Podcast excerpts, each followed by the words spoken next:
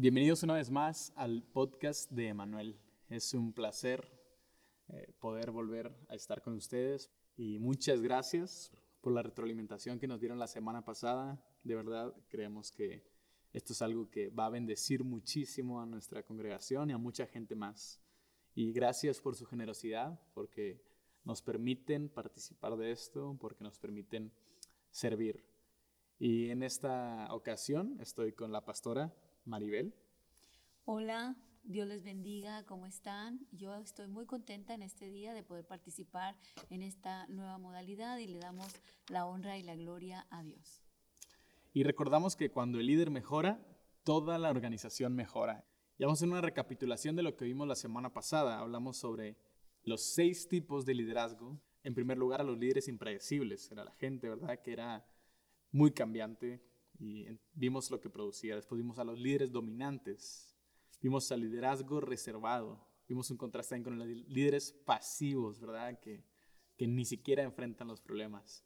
Y el contraste a todos ellos era el líder saludable. Y dimos un paso un poco más adelante en el liderazgo empoderador y dijimos que lo que queremos es que un líder genere más líderes, ¿verdad? Y ese fue el cierre de la semana pasada y fue algo muy lindo. Esta semana eh, queremos hablar sobre otro tema y el nombre al cual le hemos dado a este tema es Es tiempo de hablar sobre el tiempo.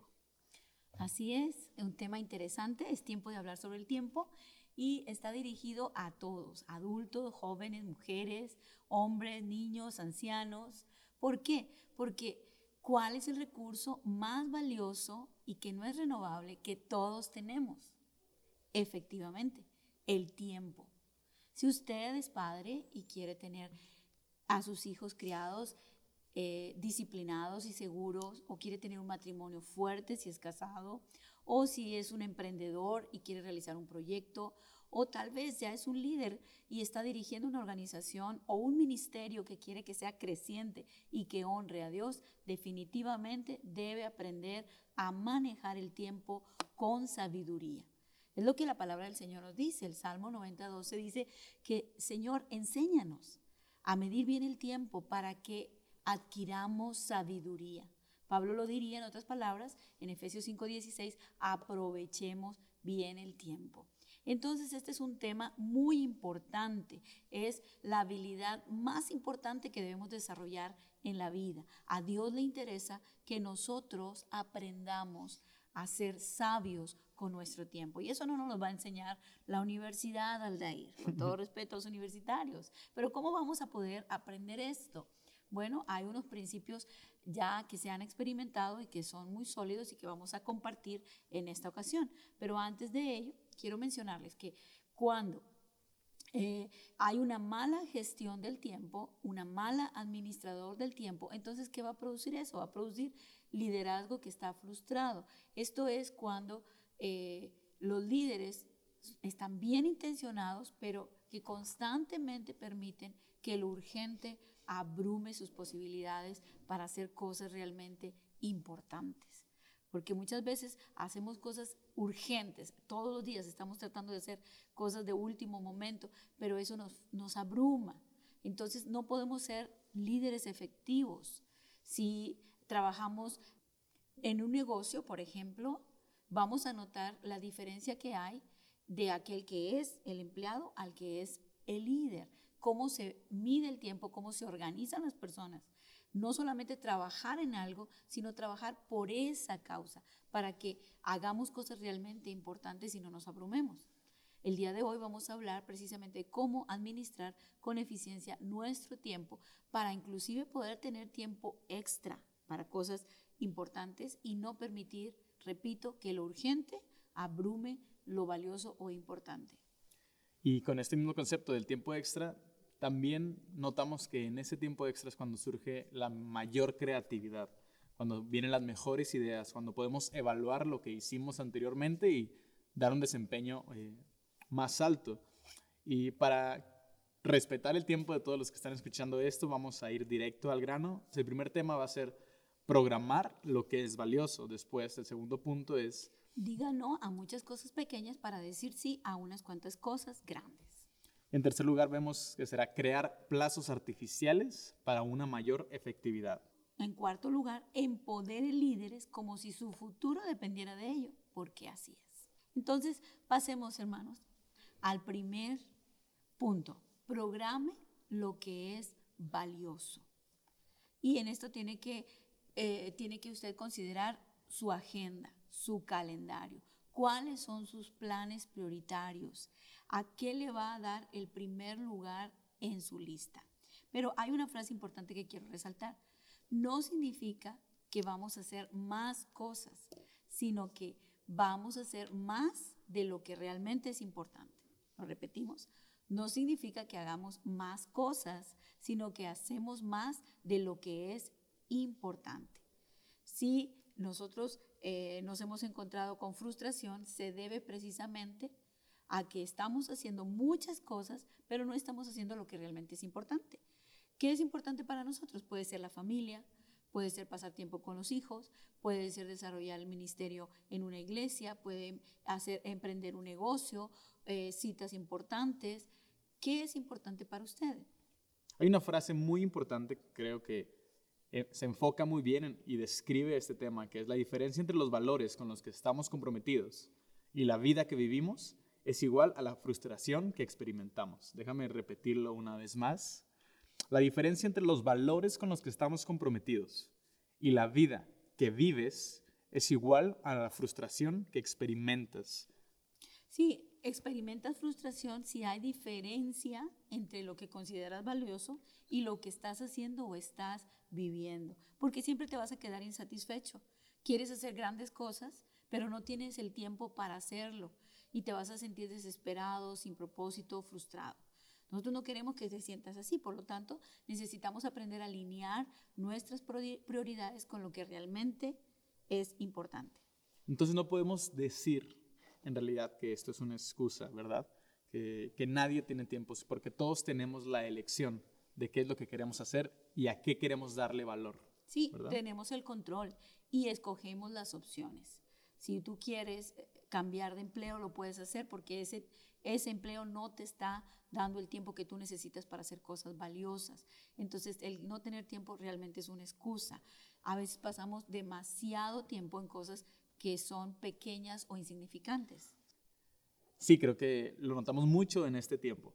¿Verdad? Ahora que la gente está todos en casa, vemos que quizá pasan demasiado tiempo haciendo cosas que no son valiosas y sienten que los días se desperdician y sienten que eh, ya no saben ni qué hacer, están aburridos porque no hemos definido qué es lo que en realidad valoramos. Entonces recibimos una frustración al final porque no estamos obteniendo nada valioso, no estamos agregando valor en, en, nuestros días. Bueno, ¿cómo vamos a hacer esto? Bueno, podemos ponerle otra manera de decirlo, es que son los no negociables. ¿Verdad? Los que son valiosos para nosotros no son negociables. Y creo que cada uno de nosotros podemos decir cuáles son las cosas que no podemos negociar, como de manera personal pudiera ser un tiempo programado y específico para estar con Dios, teniendo una relación personal, un tiempo devocional.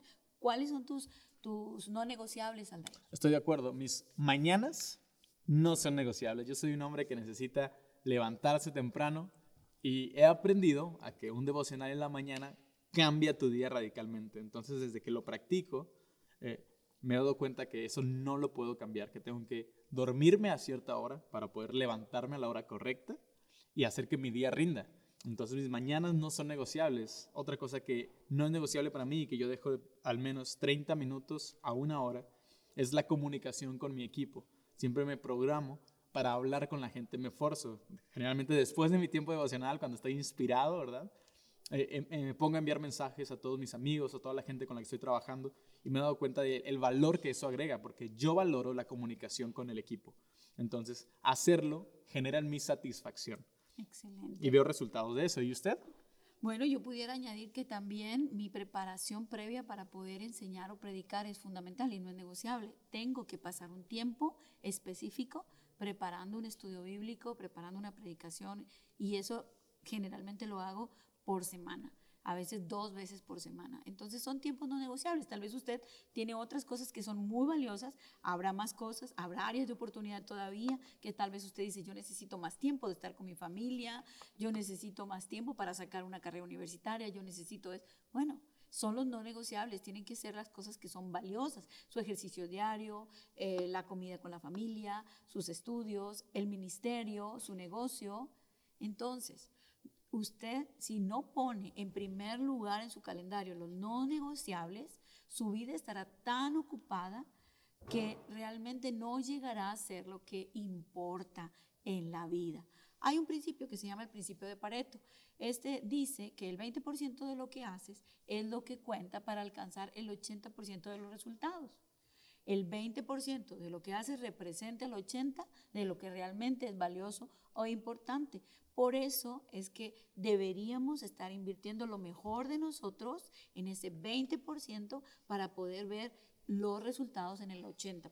Esto es muy interesante, de verdad. Creo que cuando analizamos esto y podemos verlo en muchos ejemplos, que es como en algunas organizaciones o empresas que se dedican a, las ventas, generalmente el 20% de los clientes representa el 80% de las ganancias. O lo vemos en un libro, que el 20% del contenido es realmente lo que representa el 80% de, de, la información. Entonces... Eh, sí, recuerdo, eh, ahorita que, que mencionas tú eso, que había un maestro de Izum que escribió un libro que se llama Hacia el arte de escribir y él mencionaba, para cuando nos enseñaba cómo escribir, que en cada párrafo debería de estar la primera oración sintetizando lo que era el contenido del párrafo. Entonces, bueno, ahí es un tip. Cuando tú quieres tener un contenido general de un libro, tú te puedes ir párrafo por párrafo y leyendo la primera oración. Creo que muchos escritores utilizan esta estrategia y te puede servir porque hay quienes han dado testimonio de eso, de que así pudieron contestar preguntas claves sobre un libro leyendo las ideas fundamentales en cada párrafo. Bien, vamos a, continuar con el segundo punto, que es... Es diga no a muchas cosas pequeñas para decir sí a unas cuantas cosas grandes. Y lo repito, diga no a muchas cosas pequeñas para decir sí a unas cuantas grandes. Y creo que la mayoría de los líderes en realidad no tienen eh, esa limitante o esa, barrera que sea una falta de compromiso en las cosas, sino un sobrecompromiso en todas las tareas que adquieren. Eh, un predicador eh, una ocasión dijo que si el diablo no puede hacerte malo, te mantendrá ocupado, ¿no? O sea, entonces quizás una frase que simplemente describe muy bien eh, este significado, que la mayoría de las personas con las que preguntamos estos días, si le preguntas cómo estás, ellos te responden, estoy ocupado, estoy ocupado. Y, este punto en el que vamos a tocar ahorita es fundamental en nuestro desarrollo y cómo manejamos nuestro liderazgo. Y el punto está en que la ocupación no necesariamente es igual a la importancia, productividad o a una vida significativa. Okay, no solo porque estemos ocupados significa que estamos haciendo las cosas correctas. Es cierto por ejemplo, en un liderazgo naciente o en un negocio que también está empezando o en una organización no lucrativa, en un ministerio, quizá podemos tener muy buenas ideas, pero no solo porque tengamos una buena idea, significa que es la idea correcta. Y ese es un punto muy interesante. Hay que repetirlo. Las preguntas que queremos hacernos no es, ¿podemos hacer estas cosas? La pregunta que debemos hacernos debería ser, ¿debemos hacer estas cosas? Entonces, en nuestro liderazgo tenemos que saber elegir.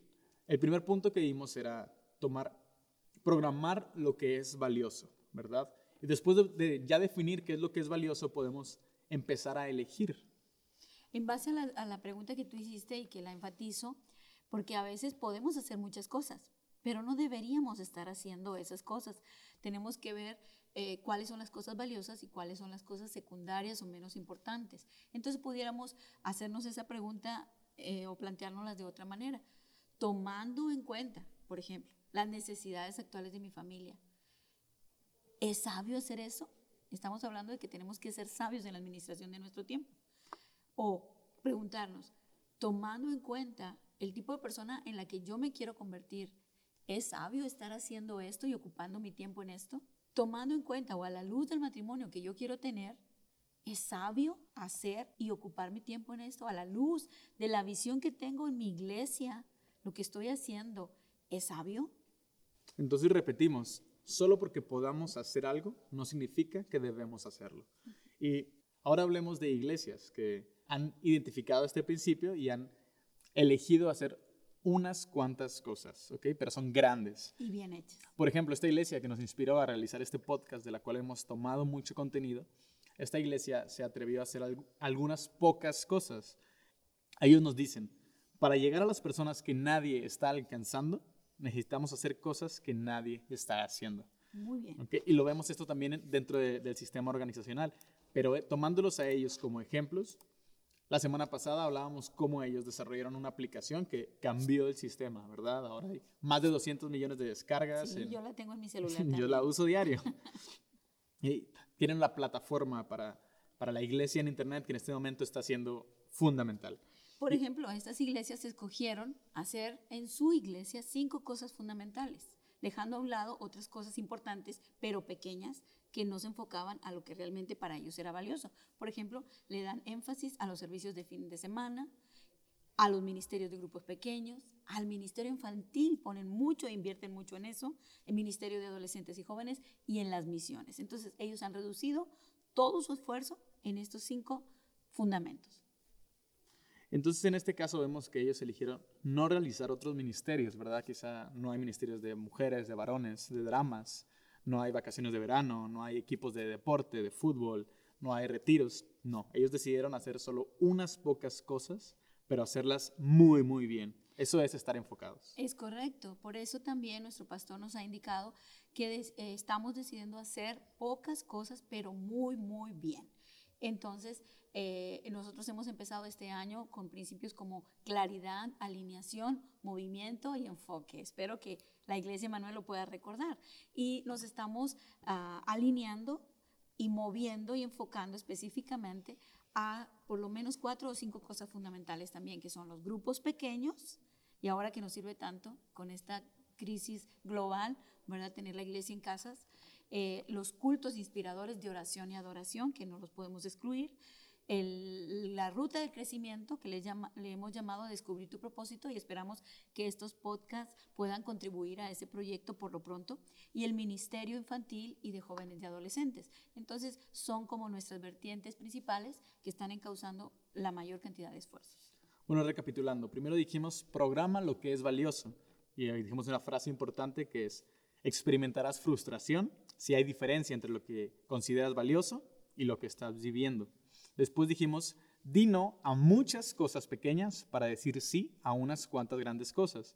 Y nos hicimos un, enfoque en que para alcanzar o llegar a las personas que nadie más está llegando, no podemos hacer lo que todos están haciendo. Hay que hacer algo diferente. Exactamente. Y ahora avancemos al siguiente punto. Que es, crea plazos artificiales para una mayor efectividad. ¿Qué significa esto? Un plazo artificial es como un plazo que no es real o que es virtual o imaginario, una fecha límite, una fecha tope que tú te estás poniendo, que aunque no sea real para los demás, debe de ser real para ti, como si realmente fuera. ¿Esto cómo te puede ayudar? ¿Okay? Sabemos que muchas personas somos indecisas a la hora de tomar decisiones, ¿no es cierto? Eh, le puedes preguntar a alguien, ¿tú eres indeciso? Y tal vez te va a decir, pues a veces sí, a veces no. Entonces la mayoría de las personas somos indecisos. Para evitar esa indecisión, una solución muy efectiva es crear plazos artificiales, plazos imaginarios que van a ir antes del plazo real, del plazo donde tienes que entregar las cosas. Poniendo un ejemplo, si tú tienes que sacar un presupuesto en 30 días, en 30 días tienes que realizarlo, tú te vas a poner un plazo imaginario en 15 días. Y no es real para nadie más, pero lo es real para ti. ¿En qué nos ayuda esto? Bueno, trabajar con un plazo artificial nos ayuda a tomar decisiones más rápido y nos hace ser más eficientes. Y enfrentar nuestros proyectos con más agresividad, con más determinación. Eh, por ejemplo, en el caso de los que predicamos y tenemos un, momento para hacerlo, o por ejemplo, la presentación de este podcast, no lo podemos hacer, ¿verdad? Así, eh, improvisadamente, tenemos que planearlo, pero no lo vamos a planear para estar listo el día martes, sino tenemos que planearlo con un plazo artificial, es decir, el sábado ya tenemos que tener el script, ya tenemos que haber estudiado, ya debemos haber repasado, haber hecho tal vez la primera prueba para que el martes que vamos a grabar ya tengamos todo listo. Entonces esto nos va a crear una sensación de tranquilidad, porque mientras que nos sintamos presionados por algo que tiene que suceder, eh, eh, pues no lo vamos a rendir con excelencia, con eficiencia. Entonces así nos ayuda establecer plazos imaginarios. Hay un plazo imaginario que creo que muchísimas madres mexicanas se sentirán identificados. Y mi madre es una de ellas. ¿Nos puede dar ese ejemplo? sí, cuando mis niños eran pequeñitos, eh, yo acostumbraba, como muchas mujeres, eh, contarles. Es decir, que cuando teníamos que decidir hacer algo y tenía que hacerse en el momento, decíamos una, dos, tres. Y, y, antes de que llegáramos al tres, todos los chiquillos estaban en movimiento y haciendo aquello que se les estaba pidiendo, porque sabían que habría consecuencias si no se hacían las cosas en el plazo que se les estaba dando. Hay un ejemplo de esto en, esta organización que se llama lanzar la moneda al aire. Entonces ellos cuando están dialogando con alguien, el líder, le, ofrece una oportunidad a otro líder de, hey, toma esta decisión, queremos que participes con nosotros en este proyecto. Y él está, hey, no lo sé, la verdad, voy a pensarlo, tengo que orarlo, no estoy tan seguro, está indeciso, ¿verdad? Entonces ellos le dicen, bueno, voy a lanzar una moneda al aire. Imagínate, es una moneda imaginaria, ¿verdad? Voy a lanzar esta moneda y cuando caiga a la cuenta de tres, tú tienes que tomar una decisión si sí vas a participar o no. Entonces se pone en la posición, lanza la moneda imaginaria, dice que la moneda está girando dramáticamente. Y cuando cae le dice, toma la decisión y sí, sí, sí, estoy adentro, voy a participar. Entonces, ¿qué hace eso? Genera un plazo artificial. Quizás para algunos sea de que es una tortura, está ejerciendo presión sobre él. Bueno, quizás sí, pero aceptémoslo lo que hace es hacerlo tomar decisiones rápidamente, ¿verdad? Para tratar de ser más efectivos. Quizá él ya iba a tomar la decisión más adelante, simplemente lo forzamos a tomarla ahora. Pensando en eso que estás diciendo tú, también hay otro ejemplo, que es, por ejemplo, el, el empleado que se le otorgan las vacaciones para salir el miércoles, pero que tiene que dejar todo listo lo que corresponde a una semana que termina el viernes. Entonces, él tiene que esforzarse para que el miércoles tenga todo terminado. ¿Y qué creen que va a pasar? Mágicamente todo se va a acomodar. Él va a empezar a delegar, va dejando de hacer, dejar de hacer cosas que no son tan importantes para poder sacar solo lo importante. Entonces, establecer un plazo nos ayuda a tomar decisiones rápidas, nos forza a delegar responsabilidades y nos entrena para eliminar lo que no deberíamos estar haciendo y que no es prioritario. Si yo no establezco un horario o fecha límite, nunca voy a tener el trabajo listo. Y, siempre va, e, es, es, un problema dejar las cosas abiertas o hasta que llegue el último día, la última hora, el último minuto. Establezcamos entonces límites artificiales. Entonces, recapitulando una vez más, programamos lo que es valioso, entonces lo primero que va a nuestro calendario es lo que es más importante. Correcto. Después dijimos que... Y no a muchas cosas pequeñas para decir sí a unas cuantas grandes cosas. Ok, aquí una vez más hablamos de lo importante que es no sobrecargarnos, sino hacer pocas cosas, pero hacerlas bien hechas. Y en tercer lugar, creamos plazos artificiales para una mayor efectividad, para tomar decisiones rápido y ser más eficientes. Ahora, vamos a hablar de un punto que creo que es fundamental y conecta también con lo de que hablamos la semana pasada, que es empodera a líderes como si tu futuro dependiera de ello, porque lo hace. Una vez más, empodera a líderes como si nuestro futuro dependiera de ello, porque así es. Bueno, administramos nuestro tiempo y tenemos que hacerlo eh, con esta clave de que es necesario tenerlo muy claro. John Maxwell dijo algo que es muy similar al, principio de Pareto, que es, si alguien puede hacer algo al 80% tan bien como tú lo haces, dáselo a él para que él lo haga.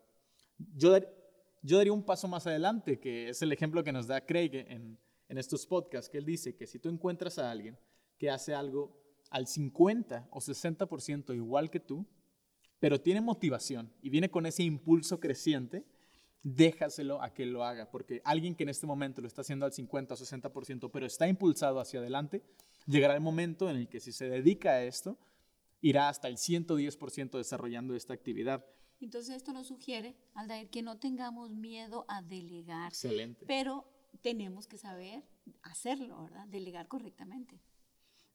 Muchas veces hay un problema con las personas que, que delegamos en el liderazgo, que es que creemos que estamos delegando cuando asignamos tareas. Y vamos a ver aquí dos pensamientos que contrastan uno del otro. El primero es, si delegas tareas, construirás seguidores. Cuando le decimos a alguien, ve y prepara estas sillas, ponlas en tal lado, ve y realiza tal informe, por favor, dile que haga esto a tal persona.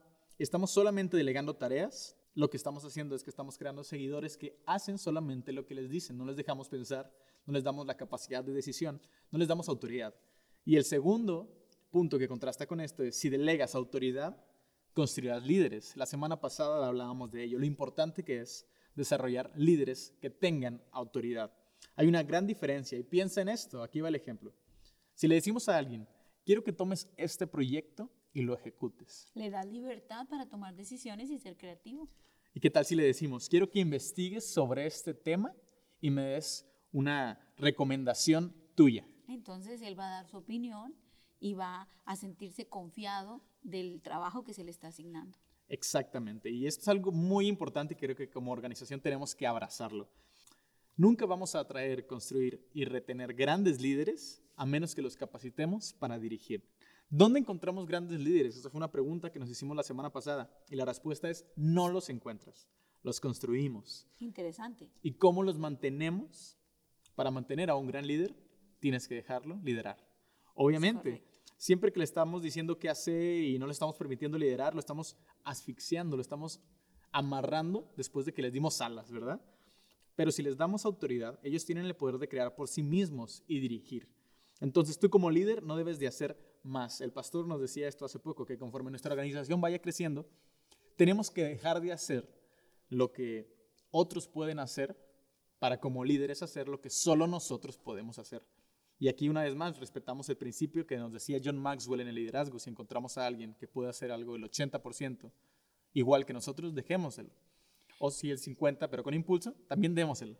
Quiero complementar un poquito a la parte de que en nuestro calendario deben de estar las cosas que son valiosas. Yo creo que deberíamos también añadir las cosas que no debemos hacer. Esas pequeñas cosas que no nos tocan a nosotros y que como al nos ha explicado, tenemos que delegarlas. Esto nos va a dar mucho más tiempo extra para realmente enfocarlo en aquellas cosas que no hemos podido lograr y nos ha traído frustración y nos ha abrumado. Creo que Dios nos permite ser sabios en este aspecto y organizarnos de mejor manera. Entonces, añada en su lista aquellas cosas que no debe de hacer usted y que alguien más, que aunque tal vez usted piense que no las va a hacer al 100% también como usted las hace, pero sí las puede hacer, delégueselas, pero también dele autoridad. Esto va a generar liderazgo. Papá, Usted tiene que generar hijos líderes también.